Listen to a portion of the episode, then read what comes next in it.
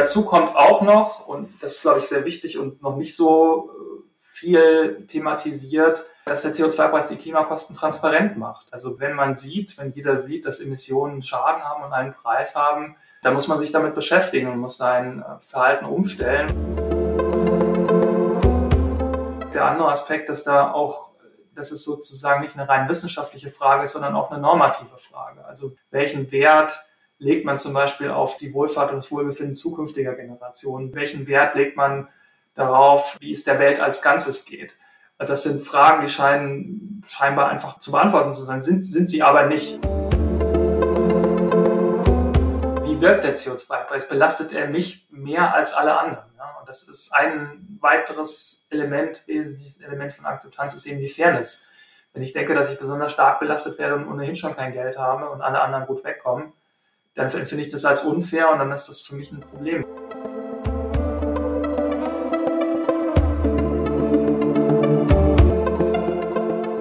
Ihr habt gerade Michael Pahle gehört, unser heutiger Gesprächspartner zum Thema CO2-Preis. Aber erstmal hi und herzlich willkommen zur fünften Folge von Future Economies. Mein Name ist Sarah. Schön, dass ihr wieder eingeschaltet habt. Ich bin Henny und freue mich auch, dass ihr heute dabei seid. Wie bereits angeklungen, sprechen wir heute über den Klimaliebling der Ökonominnen, nämlich der Internalisierung der Externalität CO2-Emissionen. Daraus leiten sie nämlich den CO2-Preis ab, mit dessen Hilfe der Klimawandel bewältigt werden soll warum dieser Vorschlag so großen Anklang findet, wie weit wir mit der Umsetzung auf EU-Ebene sind und inwiefern man die sozialen Auswirkungen in den Blick nehmen muss, darüber sprechen wir heute. Bevor wir aber schon zu sehr ins Thema einsteigen, wollen wir unseren Gast Michael Pahle vorstellen. Mit Abschlüssen in Physik, Psychologie und Energieökonomik forscht Michael Pahle seit 2007 am Potsdamer Institut für Klimafolgenforschung, kurz PIC. Was in Baucontainern anfing, hat sich mittlerweile zu einem größeren Forschungsstandort entwickelt. Dort leitet er seit fünf Jahren die Arbeitsgruppe Klima- und Energiepolitik und widmet sich vor allem Fragen zur Markteffizienz eines CO2-Preises sowie dessen soziale Dimensionen. Wir freuen uns also, heute mit ihm über dieses Thema zu sprechen und heißen ihn herzlich willkommen bei uns. Schön, dass du dabei bist. Ja, schönen Dank für die Einladung. Starten möchten wir wie immer mit einer persönlichen Frage. Und zwar, ob es für dich einen ausschlaggebenden Moment gab, ähm, ein ausschlaggebendes Ereignis, das dich dazu bewegt hat, dem Thema ökologische Ökonomie zu widmen. Und vor allen Dingen, ähm, was dich dazu bewegt hat, von der Physik zur Ökonomie zu wechseln. Also es war eigentlich mehr Zufall. Ich äh, hatte Physik studiert. Ich war am Ende meines Studiums und in Potsdam an der Uni ist es immer sehr gut organisiert, weil da viele Vorlesungen auch von Leuten gemacht werden, die an den umliegenden Forschungsinstituten arbeiten. Und eine Vorlesung, die ich dort hatte, war zu komplexen Systemen im weiteren Sinne. Und da war eben auch Ottmar Edenhofer dabei, der eine Veranstaltung bestritten hat und damals noch, glaube ich, stellvertretender Abteilungsleiter war. Äh, eine Abteilung, die auch nicht so wahnsinnig groß war. Ihr hattet ja schon die Container angesprochen. Und er hat äh, erzählt über die Einführung der Marktwirtschaft in den Ostblock, also insbesondere in der ehemaligen UdSSR und was das bedeutet, was das für ein Transformationsprozess war. Und ich war davon total begeistert und wollte mit ihm zusammenarbeiten.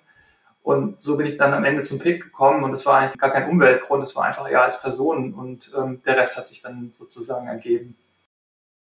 Ich finde es immer wieder spannend, auf welche Weise Leute zu diesen Themen gelangen und dass da zum Teil auch einzelne Personen eine große Rolle spielen können. Wir wollen jetzt damit anfangen, indem wir uns erstmal auf die Funktionsweise des CO2-Preises konzentrieren und darauf, was der aktuelle CO2-Preis bisher erreicht hat. Also erstmal zum grundlegenden Mechanismus. Der CO2-Preis beruht ja darauf, dass die Kosten der Umweltverschmutzung und des Emissionsausstoßes nicht im Preis der Produkte enthalten ist, die wir konsumieren. Das liegt daran, dass Umweltverschmutzung und Emissionen ein öffentliches Gut sind. Man kann niemanden davon ausschließen, vom guten Klima zu profitieren oder eben unter schlechtem Klima zu leiden. Und gleichzeitig können alle von einem guten Klima profitieren, ohne dass deswegen der Nutzen für den Einzelnen sinken würde. Zur Bewältigung der Klimakrise gilt es, diese sogenannten negativen Externalitäten zu internalisieren, also einzupreisen. Warum, Michael, ist der CO2-Preis also die optimale Antwort auf die Klimakrise? Naja, ihr habt es ja eigentlich schon gesagt in eurer Erklärung äh, der Logik des CO2-Preises. Wir wissen, dass Treibhausgasemissionen das Klima schädigen und wenn wir den CO2-Preis, also oder den Preis auf alle Emissionen, auf alle Treibhausgasemissionen so hoch setzen, wie das dem Schaden, dieser äh, Emissionen entspricht pro Tonne gesehen, dann ist das aus ökonomischer Sicht die beste und direkte Antwort. Und das ist so, weil es einerseits effizient ist. Also wenn man zum Beispiel mit dem Auto fahren will und das eine ganz wichtige Fahrt ist, also man muss dringend zum Arzt zum Beispiel, dann würde man auf diese Fahrt ja nicht verzichten wollen, weil sie sehr wichtig ist. Gleichzeitig hat sie natürlich einen Schaden für die Umwelt, äh, der dann auch eingepreist wird, weil der Sprit teurer ist. Aber man kann sich von Fall zu Fall entscheiden, wie wichtig das ist. Und das bedeutet sozusagen, dass der CO2-Preis immer auch eine Abwägung von Nutzen und Kosten ist.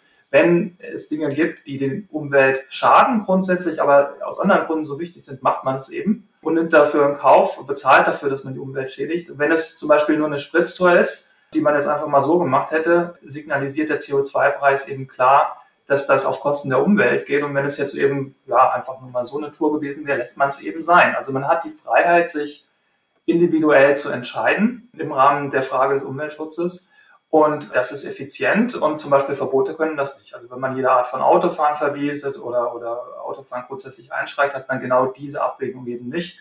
Und das würde ökonomisch gesehen bedeuten, es ist ineffizient.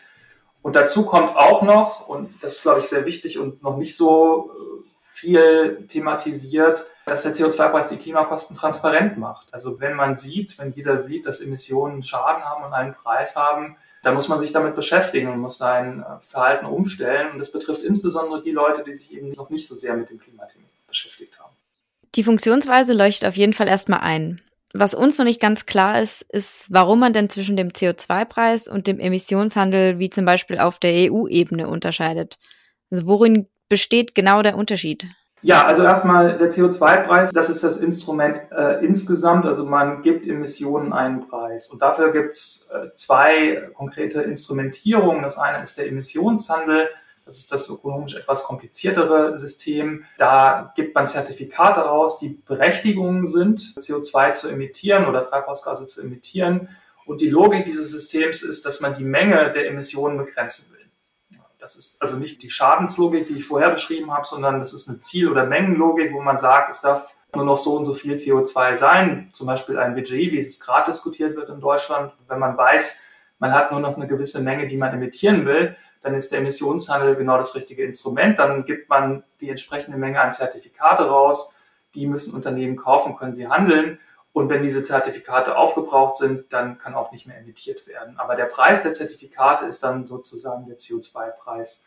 Das andere Instrument wäre eine Steuer, wo man sagt, man legt den Preis fest und schlägt den konkret auf jede Emission. Und der Unterschied ist eben, dass man da von vornherein den Preis festlegt und den eher nach der Logik festlegen würde, dass er äh, den Kosten der sozialen Schäden der Emissionen entspricht. Das leitet auch schon über zu unserer nächsten Frage. Denn wenn man heute den aktuellen CO2-Preis auf EU-Level googelt, dann spuckt finanzen.net für Februar 2020 einen Betrag von 25 Euro aus.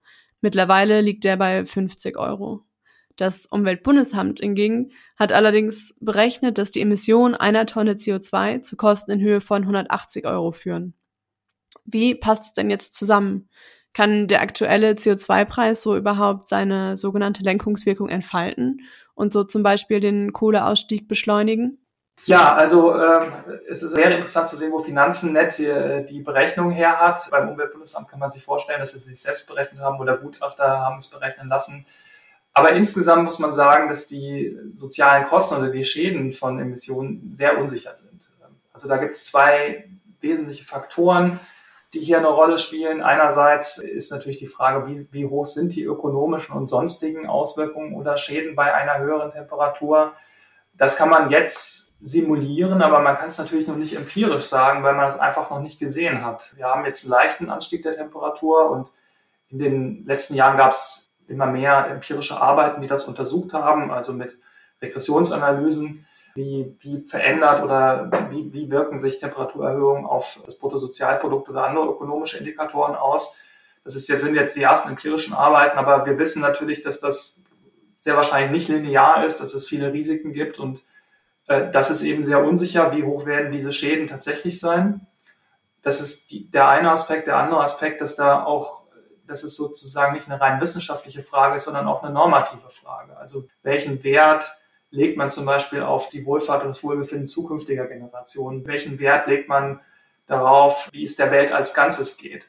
Das sind Fragen, die scheinen scheinbar einfach zu beantworten zu sein, sind, sind sie aber nicht. Also wenn man sich wirklich nur um die nächsten 20 Jahre und das eigene Land oder die eigene Stadt sorgt, äh, dann kann es mitunter sein, ähm, dass die Kosten des Klimawandels sehr, sehr gering sind.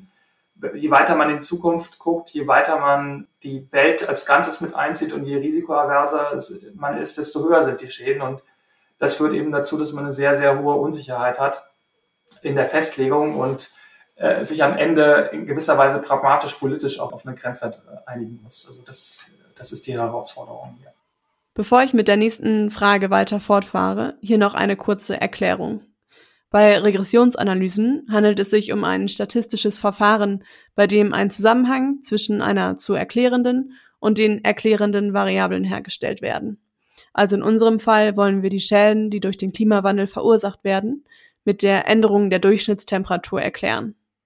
Idealerweise schafft man es dadurch, einen kausalen Zusammenhang festzustellen, so dass man wirklich sagen kann, wenn die Durchschnittstemperatur um ein Grad steigt, dann führt das zu Schäden in Höhe von x Prozent des BPs. Um jetzt aber nochmal auf den zweiten Teil der Frage zurückzukommen.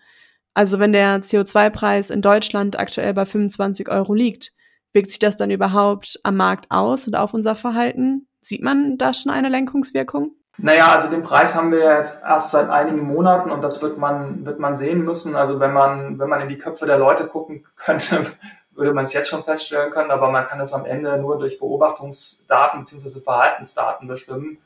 Und da müssen wir erstmal abwarten und auch äh, geeignete methodische Verfahren anwenden, äh, um, um das voneinander zu halten. Auch wenn der Preis da ist, können wir jetzt zum Beispiel nicht sagen, wenn Leute jetzt weniger Auto fahren, ob das jetzt wirklich spezifisch an der Preiserhöhung liegt oder daran, dass sie dass sozusagen weniger gefahren wird während Corona oder dass andere Faktoren wie Ölpreise zu, äh, stärker nach unten gegangen sind oder jetzt eben nach oben gehen. Da müssen wir noch einen Moment warten. Ähm, beim Kohleausstieg in den letzten Jahren oder bei der Reduktion der Kohleverstromung haben wir das schon sehr deutlich gesehen. Das ist jetzt nicht der deutsche CO2-Preis, sondern der CO2-Preis durch den europäischen Emissionshandel. Und da haben wir gesehen, dass in dem Zusammenhang mit dem Preisanstieg, den man dort in den letzten Jahren hatte, die Kohleverstromung deutlich zurückgeht. Jetzt wollen wir doch noch einmal auf die theoretischen Grundlagen zu sprechen kommen und zwar wie die Berechnungen zu der Höhe des CO2-Preis überhaupt zustande kommen. Die Höhe des CO2-Preis beruht nämlich auf Modellberechnungen, die das Zusammenspiel zwischen Klima und dem Wirtschaftsgeschehen abbilden. Das sind die sogenannten Integrated Assessment Modelle. Das bekannteste hat der William Nordhaus entwickelt und den Zusammenhang zwischen Klima und Wirtschaft stellt er so dar, dass man von dem Output, das die Wirtschaft produziert, den Schaden abzieht, der durch die Klimaveränderung entsteht. In diese Schadensfunktion geht als zentraler Parameter die Veränderung der globalen durchschnittlichen Temperatur ein. Das heißt, diese Schadensfunktion unterliegt der Annahme, dass man den Schaden des Klimas auf die Wirtschaft als eine quadratische Funktion gut annähern kann, was auch mit Blick auf die bestehenden Studien gerechtfertigt wird.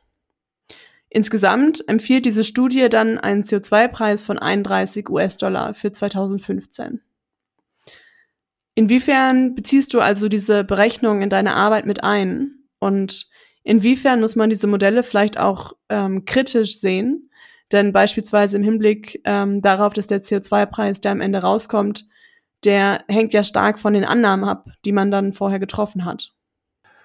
Ja, vielleicht nochmal zurück zu der Frage, wie, wie sehr, wie, wie, kritisch muss man sein? Man muss natürlich sehr kritisch sein, weil es enorm hohe äh, Unsicherheiten gibt, wie ich das gesagt habe, und auch viele normative Fragen, die in diesen Modellen angewendet werden. In dem Modell von Nordhaus beispielsweise war in der Vergangenheit immer wieder ein großer Streitpunkt, welche Diskontrate verwendet wird. Also das ist die, die Rate, die angibt, wie stark man die Zukunft im Vergleich zur Vergangenheit wertet je höher die Diskontrate, desto weniger Gewicht hat die Zukunft. Und äh, Nordhaus ist jemand, der leitet die Diskontrate aus den Zinsräten in den Märkten ab. Andere Leute verfolgen hier eher einen normativen Ansatz und sagen, also die Diskontrate können wir nicht aus den Märkten ableiten, sondern das ist ein soziales Problem. Wir dürfen zukünftige Generationen nicht weniger gewichten als aktuelle Generationen und haben deswegen eine deutlich niedrige Diskontrate und dann auch einen deutlich höheren Schaden, also aggregierten Schaden über die Zukunft. Und das sind eben sehr wichtige Fragen. Deswegen ist es, ist es so, äh, wird es letztendlich auch so gehandhabt, dass diese dass diese Fragen der Modellergebnisse eigentlich in der Breite diskutiert werden. Und ich empfehle hier den, die Berichte des IPCC, also des Weltklimarats, äh, die den Stand der Literatur und auch die Argumente in der Diskussion in der Breite gut aufarbeiten. Und äh, im Hinblick darauf, wie ich das in meiner Arbeit umsetze, muss man, muss man sagen, es gibt hier auch unterschiedliche Kalküle. Also das, das Modell von Nordhaus funktioniert nach dem Kosten-Nutzen-Kalkül oder, oder Nutzen-Schaden-Kalkül. Das hattet ihr ja auch gerade beschrieben. Also es ist eine Abwägung von, ähm, was, was bringt sozusagen wirtschaftliches Wachstum versus welche Schäden generiert es. Es gibt noch andere Kalküle und die sind eigentlich politisch relevanter, nämlich die, das Vorsorgeprinzip. Das ist letztendlich die Idee, dass es bestimmte Risiken gibt äh, oder Klimaschäden gibt, die so gravierend sind, dass man sie auf jeden Fall vermeiden will. Und da legt man eben kein Kosten-Nutzen-Kalkül an, sondern sagt, ähm, ich möchte, wenn es zum Beispiel Tipping Points gibt, die das Erdsystem sehr stark verändern würden, dann möchte ich, möchte ich verhindern oder mit einer großen Wahrscheinlichkeit verhindern, dass die erreicht werden. Und dann guckt man, bei welcher Temperaturgrenze wäre das so? Und dann leitet man aus der Temperaturgrenze sozusagen ein Restbudget an Emissionen ab, das man weltweit noch haben darf, unter eben dieser Temperaturgrenze zu bleiben.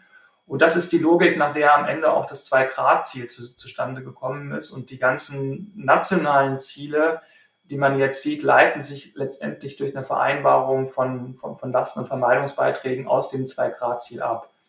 Also, um es nochmal kurz zusammenzufassen, äh, es gibt hier die zwei unterschiedlichen Prinzipien. Politisch ist vor allen Dingen das Vorsorgeprinzip relevant gewesen, aus dem sich Temperaturziele ableiten. Und dann werden die Mengenziele, also die Emissionsziele runtergebrochen auf die einzelnen Länder. Und das, das ist dann auch relevant für unsere Arbeiten, weil natürlich, wenn politische Ziele festgelegt sind, ist für uns die entscheidende Frage ist, wie kann man diese Ziele möglichst gut erreichen. Hier möchte ich kurz Klarheit in die Frage nach der richtigen Diskontierungsrate bringen. Denn die Klimaökonomik führt darüber eine breite und im Grunde immer noch offene Debatte. Zunächst einmal macht man mit der Diskontierungsrate Zahlungen oder Werte über die Zeit hinweg vergleichbar. Also sie hilft dabei festzulegen, welchen Wert eine Zahlung, die ich in fünf Jahren erhalte, heute für mich hat. Und damit kann ich zum Beispiel vergleichen, welche Investition sich heute mehr für mich lohnt. Als Downregel kann man dann sagen, je höher die Diskontierungsrate, desto weniger Wert schreiben wir der zukünftigen Zahlung zu und desto höher muss die zukünftige Zahlung sein, damit sich mein Investment lohnt.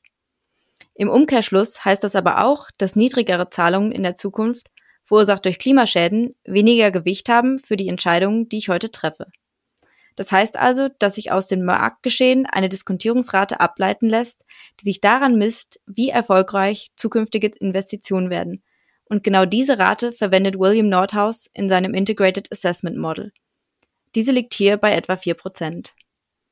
Auf der anderen Seite lässt sich, wie bei Michael schon angeklungen, eine andere normative Rechtfertigung für eine niedrigere Diskontierungsrate finden. Zum Beispiel, dass man zukünftigen Generationen nicht einfach deshalb weniger Gewicht einräumen darf, nur weil sie in der Zukunft leben. Das verstoße gegen Prinzipien der intergenerationalen Gerechtigkeit und daher müsse dis die Diskontierungsrate null sein. Unterm Strich also eine große Debatte um eine kleine, aber ziemlich wirkungsvolle Zahl. Nun aber nochmal zurück zur Frage der Höhe des CO2-Preises. Ist der aktuelle CO2-Preis ausreichend, um sogenannte Tipping Points tatsächlich zu verhindern, oder ist er viel zu niedrig angesetzt? Eine Studie von Kai et al. kommt beispielsweise zu dem Schluss, dass wenn man die Unsicherheit um sogenannte Tipping Points, also klimatische Kipppunkte, die nicht wieder rückkehrbar sind, in die Berechnung mit einbezieht, dann lägen wir heute schon bei einem CO2-Preis von 116 US-Dollar. Wie passt das mit dem aktuellen CO2-Preis zusammen? Das muss man von zwei Richtungen sehen. Also das erste ist, dass man sagen kann, also das ist so eine Rechnung, die den CO2-Preis auf den Punkt genau spezifiziert, die kann es eigentlich nicht geben, weil es hochgradig unsicher ist. Also die, die Ziele sind, sind unsicher. Die Frage ist, wie kann man die Tipping Points vermeiden oder nicht? Welches Emission darf man, darf man dafür haben? Welches Emissionsbudget? Das ist unsicher. Das ist politisch jetzt festgelegt, aber es ist wissenschaftlich weiterhin unsicher. Und wenn man diese Restmengen an Emissionen hat, ist die große Frage, wie hoch muss der CO2-Preis sein? Und der CO2-Preis wirkt sehr unterschiedlich. Wenn zum Beispiel Gas sehr günstig ist und Kohle sehr teuer, dann wird viel mit Gas produziert, marktgetrieben. Also man hat schon allein aus dem Markt heraus starke Emissionsreduktionen und der CO2-Preis kommt dann nur dazu. Also in anderen Worten, äh, gegeben einen bestimmten CO2-Preis ist das, was an Emissionen vermieden wird, unsicher und hängt von Marktfaktoren, aber auch von Verhaltensfaktoren und so weiter ab. Und was wir jetzt tun müssen, ist, dass wir eine erste Abschätzung von Preisen haben, aber das wird am Ende ein, ein gesellschaftliches Experimentieren sein. Also wir, wir müssen mit einem bestimmten Preisniveau anfangen und das sollte schon auch hoch sein. Aber wir müssen sozusagen dann sehen, zu welchen Emissionsreduktionen führt dieses Preisniveau. Und wenn wir sehen, dass es zu wenig ist, müssen wir den Preis anpassen. Also man kann nicht sagen, dass es den einen Preis gibt, den man jetzt und für immer braucht, sondern man braucht einen Startpreis und dann braucht man einen Preisfahrt, der sich anpasst, je nachdem, wie gut die Wirkung des CO2-Preises ist. Und das ist übrigens auch ein Alleinstellungsmerkmal des Emissionshandels, weil der die Menge der Emissionen reduziert, passt sich der Preis automatisch an die Vermeidungswirkung an. Das also je weniger per se vermieden werden würde, desto höher sind die Zertifikatspreise, weil Zertifikate dann knapper werden und desto höher ist, ist der effektive CO2-Preis. Ja, ich glaube, da ist dann einfach wichtig, dass man sich merkt, dass es quasi, dass man nicht im Vorhinein absehen kann, was die Wirkung genau sein wird von einem bestimmten CO2-Preis, sondern dass man quasi erst im Nachhinein genau feststellen kann, okay, wie hat sich das ausgewirkt deswegen sind vielleicht diese Prognosen dann auch manchmal so ein bisschen äh, misleading, also führen dann in eine falsche Richtung. Ja, das stimmt. Und das ist, was man hier noch mit berücksichtigen muss, ist, dass es natürlich ein politischer Aushandlungsprozess ist. Und das haben wir auch in Deutschland gesehen, als der Preis festgelegt worden ist. Da wollte man mit zehn starten, dann hat dann in den Nachverhandlungen das Ganze nochmal auf 25 erhöht. Und da gehen natürlich solche Abschätzungen immer ein. Und bei so einem kontroversen Thema ist es auch sehr selektiv, wie man die Wissenschaft interpretiert, das, das kann man so beobachten. Und das ist natürlich dann so im Wesentlichen der entscheidende Punkt für den Startpunkt. Also mit, ab welcher Preishöhe geht man in die CO2-Bepreisung rein. Aber du hast es sehr gut zusammengefasst. Für die weitere Entwicklung muss man immer einen Anpassungsprozess mitplanen, der sich der eigentlichen Steuerungswirkung oder der Steuerungseffektivität dann anpasst und das so justiert, dass man die Ziele damit am Ende auch erreichen kann. Wir sprechen ja jetzt schon von der Wirkung des CO2-Preises und ähm, für uns stellt sich jetzt auch die Frage, also wenn man sich die tatsächliche Umsetzung des CO2-Preises auf EU-Level anschaut, dann fragen wir uns, warum denn der CO2-Preis gar nicht in allen Wirtschaftssektoren angewendet wird. Also momentan bezieht er sich ja nur auf den Energie- und Industriesektoren, die insgesamt ja schon einen recht großen Teil der EU-Emissionen ausmachen, aber wichtige Sektoren wie Verkehr, Gebäude, Wärme und Landwirtschaft wurden bisher noch nicht mit einbezogen. Woran liegt es? Das liegt daran, dass man erstmal klein anfangen wollte. Man hat sich auf die äh, Sektoren konzentriert, wo man weniger Regulierungspunkte hat, also in der Regel große Kraftwerke, die sehr viel emittieren, wo man durch Regulierung sozusagen einen großen Hebel auf Emissionsreduktionen hat. Und das sind eben die Energieerzeugung und die energieintensive Industrie. Äh, die auch ursprünglich mal den größten Teil der Emissionen ausgemacht haben. Und dann damit hat man halt angefangen und das sind auch sehr, das sind auch Sektoren, wo die Akteure, die über Emissionen entscheiden letztendlich, auch alles Firmen sind.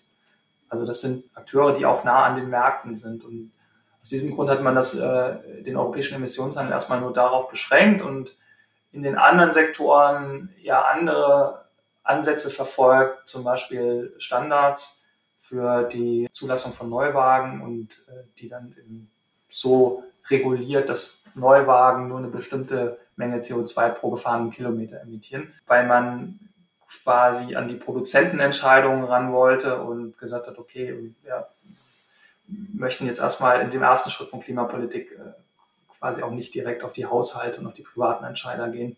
Es hatte also historische Gründe und im Laufe der Zeit, man hat natürlich gesehen, ähm, also den Energiesektor und den Industriesektor zu dekarbonisieren, das ist gut und da hat man auch einiges erreicht schon, aber es reicht halt eben nicht bei sehr ambitionierten Zielen. Und man muss auch in die anderen Sektoren rein und das plant man jetzt zurzeit auch auf der europäischen Ebene.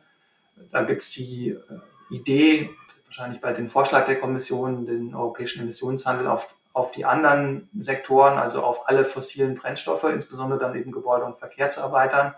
Und in Deutschland hat man den Prozess einfach vorgezogen weil man einen früheren politischen Prozess hatte, ambitioniertere Ziele und auch noch nicht absehen konnte, wie sich das auf europäischer Ebene entwickelt. Deswegen hat man im Jahr 2019 den Beschluss gefasst, hier schon mal auf nationaler Ebene was einzuführen. Aber das, was wir hier machen gerade, das ist so ein bisschen die Blaupause für das, was jetzt auch bald hoffentlich europäisch passieren wird.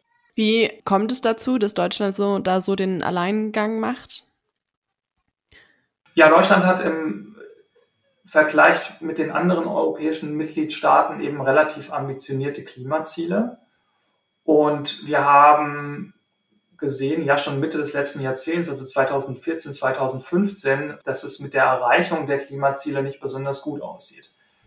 Und ähm, das hat Stück für Stück einen äh, Prozess in Gang gesetzt, dass man gesagt hat, okay, wir, wir müssen jetzt was machen. Eine der großen Entscheidungen war der Kohleausstieg, weil man da eben auch wieder einen sehr großen Hebel hat, weil die Kohleemissionen recht umfangreich sind, einen hohen Anteil an den deutschen Emissionen haben. Aber man hat dann eben gesehen, dass, wie ich auch für die EU schon gesagt hatte, dass der Bereich Strom und Industrie eine Sache sind, aber dass man eben auch an die anderen Sektoren ran muss, wo zum Teil eben auch die Emissionen gar nicht gesunken sind, noch nicht mal so. Also im Verkehrssektor ist dafür symptomatisch. Da hat sich einfach nichts geändert und man braucht eben dringend eine Trendwende. Ist zu dem Schluss gekommen und ich denke, das ist auch sehr richtig so, dass es am Ende der CO2-Preis ein zentraler Baustein dafür ist, dort zu signalisieren, ähm, dass die Emissionen zurückgehen müssen und auch entsprechende Anreize zu schaffen. Ein großer Vorteil des CO2-Preises ist ja auch, dass er Innovationen in eine nachhaltige Richtung steuern soll, weil man dort die höchsten Kosteneinsparungen erreichen kann. Also je höher der CO2-Preis, desto mehr Geld kann sich eine Firma sparen, indem sie CO2-neutral produziert. Bisher gab es zusätzlich zu dem CO2-Preis allerdings auch politisch geförderte Technologien, wie zum Beispiel im grünen Energiemix.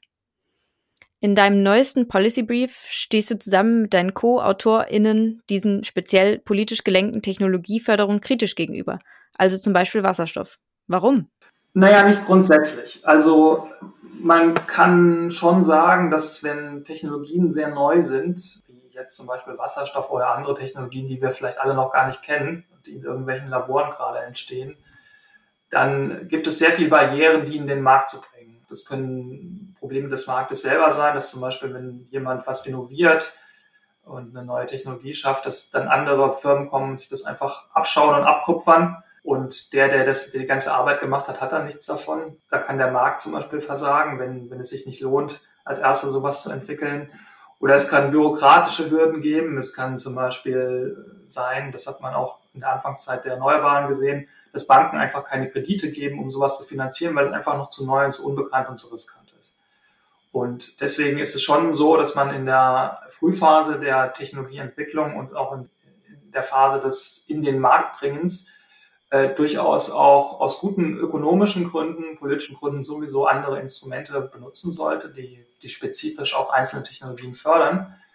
Aber man hat dann eben langfristig das Problem, dass man, sagen wir mal, wenn die Technologien schon da sind und man setzt so sehr auf einzelne Technologien, äh, natürlich Gefahr läuft, dass man andere Technologien vergisst oder dass man diese Technologien auch überfordert, dass sie vielleicht gar nicht dieses Potenzial haben, das man einfach gesehen hat, um dann diese Technologiepolitiken zu implementieren. Und das kann eben dann langfristig sehr teuer werden. Und das ist dann der Grund oder das bringt uns zu dem Schluss, dass wir sagen, ja, in der Anfangsphase macht es sehr viel Sinn. Wir brauchen viele neue Technologien, viele kennen wir noch nicht mal.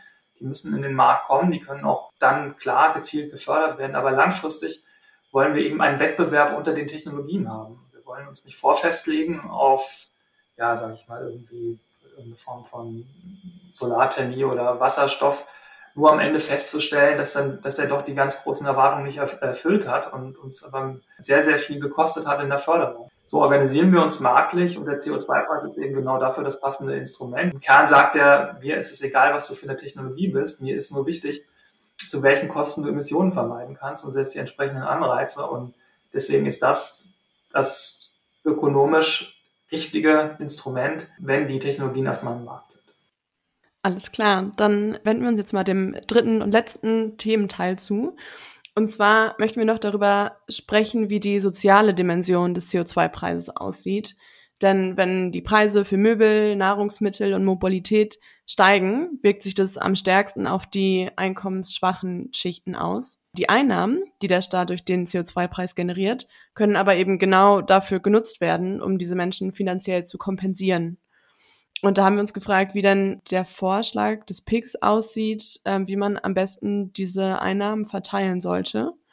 Ähm, also ob das eher in die Richtung geht, dass man die Einnahmen auf direktem Wege wieder den Menschen zukommen lässt, oder sollte man das besser nutzen, um in nachhaltige Infrastruktur zu investieren? Ja, also wir haben uns in den früheren Arbeiten oder in unseren Analysen dafür ausgesprochen, das Geld zurückzuverteilen, also der Bevölkerung wieder zukommen zu lassen in Form einer Klimaprämie, die für jede Person, jeden Deutschen, jede Deutsche gleich ist. Das kann man sich vorstellen wie so ein Scheck, den man zurückgeschickt bekommt. Das ist institutionell noch nicht machbar, aber um sich das einfach vorzustellen, ist das, ist das sehr hilfreich. Das haben wir deswegen vorgeschlagen, weil wir es für gerecht halten und weil auch die Verteilungswirkungen sehr gut sind. Natürlich bekommen auch reiche Leute dann einen Scheck, aber im Verhältnis gesehen ist es natürlich für, für Leute mit weniger Einkommen disproportional mehr, also ein höherer prozentualer verfügbar, Anteil am verfügbaren Haushaltseinkommen. Das haben wir untersucht und das schien uns in der Hinsicht sehr vorteilhaft. Aber man muss natürlich auch sagen, dass es da eine Abwägung oder einen Zielkonflikt gibt. Natürlich kann man das Geld auch für nachhaltige Infrastruktur verwenden. Wenn man das Geld nicht anders auftreibt, das ist dann immer die große Frage, wie viel Geld will man auch aus dem, aus dem Staatshaushalt für grüne Politik oder für nachhaltige Infrastruktur benutzen. Und wenn man sagt, naja, also man möchte sich darauf reduzieren, auf den Einnahmentopf aus der CO2-Bepreisung in Deutschland ist das, das sogenannte Energie- und Klimafonds. Dann hat man halt äh, sozusagen nur die Einnahmen und dann eine Abwägung zwischen, zwischen Infrastrukturinvestitionen und sozialer Abfederung. Und das ist eben ein klassischer Zielkonflikt zwischen Klimapolitik und Sozialpolitik, den man politisch ausdiskutieren muss. Und äh, es gibt auch noch ein Element, das wichtig ist, ist äh, auch ein Gerechtigkeitsaspekt, nämlich Frage der Chancengerechtigkeit. Also es wird oft kritisiert, dass es für arme Leute ein Problem ist, wenn sie zum Beispiel einfach auf das Auto angewiesen sind. Also sie haben eigentlich keine Alternative, auch keine Vermeidungsalternative. Und wenn nachhaltige Infrastruktur so funktioniert, dass es eben für Leute auch Entscheidungsalternativen schafft, dann hat das natürlich auch wiederum eine soziale Dimension. Also es befähigt die Leute dann eben grün zu handeln. Und äh, da hat man eine Vermischung der beiden Aspekte und ich glaube, das ist was, wo wir gerade aktuell dabei sind zu diskutieren, wie wir diese Aufteilung wollen. Also man kann sich für das eine oder andere aus gutem Grund aussprechen, aber es wird am Ende ein politischer Abwägungsprozess sein, in der gerade richtig Fahrt aufnimmt. Man merkt ja schon, da spielen so Gerechtigkeitsfragen auch echt eine große Rolle. Wir haben ja jetzt zwar schon irgendwie ein bisschen darüber gesprochen, aber in absehbarer Zeit wird ja vermutlich der CO2-Preis auf ein höheres Level ansteigen, also man spricht ja jetzt schon von 100 oder 150 Euro. Und dabei ist es ja auch sehr wichtig, dass die Bevölkerung die steigenden Preise mitträgt. Deswegen wäre unsere Frage, inwiefern da also Akzeptanz und Kommunikation der CO2-Kompensation auch einfach eine Rolle spielen. Wo liegen die Hürden?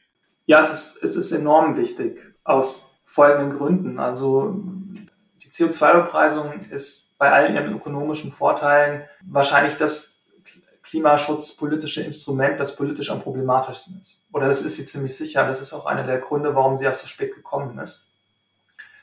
Weil, ja, wo schlägt sie sich nieder? Sie schlägt sich nieder an der Tankstelle. Und äh, es ist historisch aus vielen Beispielen bekannt, dass Leute, insbesondere Autofahrer, äh, nicht besonders begeistert sind, wenn sie die Spritpreise nach oben gehen sehen, insbesondere aus steuerlichen oder politischen Gründen. Und das ist natürlich ein Problem. Und also es wird jetzt hier in dem Kontext zum Beispiel auch oft über die Gelbwesten gesprochen in, in Frankreich und dort irgendwie das CO2-Preis genannt. Also ich will das jetzt hier ein bisschen relativieren, weil da äh, insbesondere auch, weil da auch oft viel übertrieben wird. Also das ist, ist dann auch eine Zuschreibungsfrage. Aber es ist natürlich schon so, und das ist natürlich auch verständlich, dass wenn man irgendwas sieht, also wenn man den Benzinpreis sieht und ein Begeisterter oder ein Autofahrer ist und er geht nach oben, ist das natürlich kein Grund zur Begeisterung, sondern eher ein Grund, ähm, ja, unzufrieden zu sein und mitunter auch politischen Widerstand zu organisieren oder sich, sich unzufrieden zu äußern. Und insofern ist die Akzeptanz sehr, sehr wichtig, weil äh, es natürlich bei der CO2-Bepreisung stark dazu gehen kann, dass es Gegenbewegung gibt, wie ich schon gesagt habe. Und die Akzeptanz hat viele Dimensionen. Das eine ist natürlich besser zu erklären, was dort eigentlich passiert. Das kann man durch gute Kommunikation, denke ich, verbessern. Vielen Leuten ist zum Beispiel gar nicht klar, dass der CO2-Preis überhaupt wirkt. Also der wird dann einfach als Steuer wahrgenommen, der irgendwas teuer macht, aber der Zusammenhang, Dinge teurer machen, dadurch weniger Verbrauch und Innovation, ist vielen Leuten auch gar nicht klar. Deswegen können da große Missverständnisse entstehen, die durch Kommunikation ausgeräumt werden können mitunter. Und da machen wir auch sehr viel. Da Bundesregierung angefangen, Dinge zu machen. Es gibt jetzt ein Erklärvideo, aber Das ist natürlich nur ein erster klitzekleiner Schritt. Also Wissen über die Wirkungen der CO2-Bepreisung muss in der Breite in der Bevölkerung verankert werden, was auch sehr zielgruppenspezifische Kommunikation erfordert. Man kann das nicht allen Leuten gleich erklären. Und äh, ich glaube, das ist was, was, was die große Aufgabe der nächsten Jahre ist, parallel eben zur Weiterentwicklung des eigenen Mechanismus. Es gibt natürlich auch noch andere Akzeptanzfragen. Also es wäre viel zu einfach zu sagen, nur durch gute Erklärungen sind die Leute auf einmal begeistert. Also selbst wenn man weiß, wie es funktioniert, äh, kann man immer noch skeptisch gegenüber der Klimapolitik sein oder da unterschiedliche Werte haben oder unterschiedliche Ansprüche. Also wir haben da auch ein anderes Element, das jetzt nicht nur Verständnis betrifft, sondern eben zum Beispiel auch, wie wirkt der CO2-Preis? Belastet er mich mehr als alle anderen? Ja? Und das ist ein weiteres Element, wesentliches Element von Akzeptanz, ist eben die Fairness. Wenn ich denke, dass ich besonders stark belastet werde und ohnehin schon kein Geld habe und alle anderen gut wegkommen, dann finde ich das als unfair und dann ist das für mich ein Problem bei der CO2-Bepreisung. Und insofern ist hier auch eine große Aufgabe der Politik und auch der Wissenschaft und allen, die sich dafür einsetzen, eben klar zu machen, was bedeutet Fairness eigentlich, wie kann man Fairness erzeugen und wie kann man es tatsächlich eben auch fair machen. Denn äh, nur wenn das passiert und wenn das von einem großen Teil auch so akzeptiert wird, dann hat man wesentliche Voraussetzungen für die Zustimmung geschaffen. Und wenn man es eben nicht tut, dann sind die Menschen sauer, frustriert, schockiert äh, oder was auch immer. Und das wird dann auf die Politik zurückfallen, auf das Vertrauen in die Politik und letztendlich auch für die Unterstützung im Klimaschutz. Und das ist ein, ein sehr entscheidender Zusammenhang, der jetzt immer wichtiger wird, je höher der CO2-Preis wird. Und das war auch sehr interessant zu sehen. Bei der Einführung war das jetzt nicht allzu problematisch. Es waren ja eben auch nur 25 Euro. Aber wenn wir uns jetzt vorstellen, der CO2-Preis müsste in den nächsten zehn Jahren, um, sage ich mal, auf 200 oder 250 Euro pro Tonne ansteigen und damit wird auch schon gerechnet, dann ist das natürlich eine andere Kiste. Und je stärker das ansteigt, desto gravierender werden diese Probleme. Und wenn man sie erst dann löst oder versucht zu lösen, wenn sie auftauchen, ist es eigentlich schon zu spät. Uns wird jetzt noch als letzte inhaltliche Frage quasi interessieren, ähm, nochmal zurückkommt auf den finanziellen Ausgleich oder diese Kompensation. Inwiefern wird die denn tatsächlich auch politisch schon diskutiert? Also ist das, ist das schon auf dem Weg oder ähm, ist das, sind das noch viele Spielereien, Gedankenspielereien? Nein, es gibt es schon. Also es gibt aus den Einnahmen der CO2-Bepreisung werden verschiedene Kompensationsmechanismen finanziert, zum Beispiel die Mobilitätsprämie, die Erhöhung der Pendlerpauschale, das Wohngeld. Auch die Senkung der EEG-Umlage ist letztendlich ein finanzieller Ausgleich. Das wird alles schon diskutiert, das ist schon da. Es hat nicht den größeren finanziellen Anteil. Also es gibt mehr äh, Investitionen in grüne Infrastrukturen oder grüne Investitionen, als es Ausgleichsmaßnahmen gibt, also im finanziellen Verhältnis. Und es ist eben alles sehr, sehr indirekt und sehr schwer wahrnehmbar und zuordnenbar. Also wenn man zum Beispiel die Pendlerpauschale erhöht, um die Belastung durch die CO2-Bepreisung zu reduzieren. Der Vorteil ist, dass man auf bestehende Mechanismen eben in den Steuergesetzgebungen zurückgreift, aber um mal ein Beispiel zu nennen, je mehr man verdient, also je höher der Einkommenssteuersatz ist, desto mehr wird man entlastet durch die Pendlerpauschale. Ja, also aus Fairnessgründen wirkt die zum Beispiel in die entgegengesetzte Richtung. Also eigentlich nicht so, wie man es wie man es aus Verteilungsgründen gerne haben möchte. Und das sind eben momentan sehr viel regulatorische Krücken, die alle eben gerade diese Anforderungen an Fairness nicht erfüllen, ja, die aus politischen Gründen erstmal notwendig war, weil man keinen neuen Rahmen so schnell schaffen konnte, aber die in ihrem Kern sehr viele Probleme haben, sowohl was Fairness als auch was schwierige Kommunikation betrifft. Und da ist die Politik eben absolut gefordert, das in der nächsten Runde der Überarbeitung deutlich besser zu machen. Ja, es hört sich so an, als wäre da noch viel zu tun. Äh, mit unserer letzten Frage möchten wir noch einmal gerne auf deine persönlichen Ansichten zurückkommen. Und zwar, mit welcher Person, egal welche Position oder welches Amt diese Person innehat, würdest du gerne sprechen, um den Wandel, den du dir wünschst, voranzutreiben? Ja, also ich muss sagen, diese eine Person gibt es für mich nicht. Äh, das ist auch, wenn man so will, das große Problem des Klimawandels. Es gibt so viele Entscheider, auch so viele wichtige Entscheider. Man denkt natürlich zuerst an Staatsoberhäupter oder an den Papst, und dann gibt es natürlich auch viele Firmenchefs, äh, Aktienanteilseigner. Also es gibt einfach wahnsinnig viele Entscheider in diesem Problem. Und was man aus meiner Sicht machen muss oder was für mich eigentlich wichtig ist, dass man einen ständigen Austausch hat. Dass man mit Leuten spricht, dass man die Dinge erklärt, die man macht, auch wo man das Gefühl hat, dass, dass die vielleicht auf dem Holzweg sind mit ihrer Meinung oder ihrem Wissen. Und dass man insbesondere den Austausch mit Leuten sucht, die eben andere Meinungen haben und dann auch raus aus der Blase geht. Das ist für mich so ein bisschen die aufziehende Gefahr äh, im Hinblick auf den Klimawandel oder die Klimapolitik, dass, dass sich das Thema polarisiert dass Gleichgesinnte mit Gleichgesinnten reden. Und also für mich wäre der große Wunsch, oder was ich mir auf die Fahnen schreibe, eben so gut wie möglich und so oft wie möglich diese Kommunikation raus aus der Blase zu haben, um auch andere Wahrnehmungen zu sammeln. Das ist doch eigentlich ein schönes Fazit. Grundsätzlich einfach mehr Kommunikation, mehr Austausch mit allen Gruppen. Und ja, das war's dann auch für heute. Und wir bedanken uns für das spannende Gespräch, Michael. Ja, herzlichen Dank an euch. Das war's für heute. Zunächst ist das ja erstmal ernüchternd, denn einen richtigen CO2-Preis liefert uns die Ökonomik nicht. Denn nur weil er mit mathematischen Formeln und Modellen berechnet wird, heißt es noch lange nicht, dass ein allgemeingültiges Ergebnis, also hier das Niveau des CO2-Preises, dabei rauskommt. Ganz im Gegenteil. Es fließen wichtige normative Annahmen da rein. Zum Beispiel darüber, wie sehr wir die Zukunft im Vergleich zur Gegenwart wertschätzen, was wir eben mit der Diskontierungsrate ausdrücken, dann darüber, wie weitgehend wir die Schäden des Klimawandels bemessen und mit Einbeziehen des Klimaschäden ab einem bestimmten, gerade noch unbekannten Level an Emissionen sprunghaft ansteigen. Und nicht zuletzt auch die Annahme darüber, wie sehr wir die unabsehbaren Folgen unseres Emissionenverbrauchs scheuen. Je weniger Risiko wir dort eingehen wollen, desto höher müssen wir ihren Preis bemessen. Wenn dann auch noch politische Realitäten dazukommen, zum Beispiel die EU, die durch die Abwägung gebremst wird, wer wie viel Reduktion leisten muss, oder die Unbeliebtheit höherer Benzinpreise vor einer Bundestagswahl, dann wirken diese Hürden, die dem CO2-Preis entgegenstehen, beachtlich. Laut Michael Pahle sind daher Akzeptanz, eine faire Ausgestaltung und die richtige Kommunikation das Rezept, um die breite Gesellschaft von dem ausgehandelten CO2-Preis zu überzeugen. Wir hoffen, euch hat die Folge gefallen.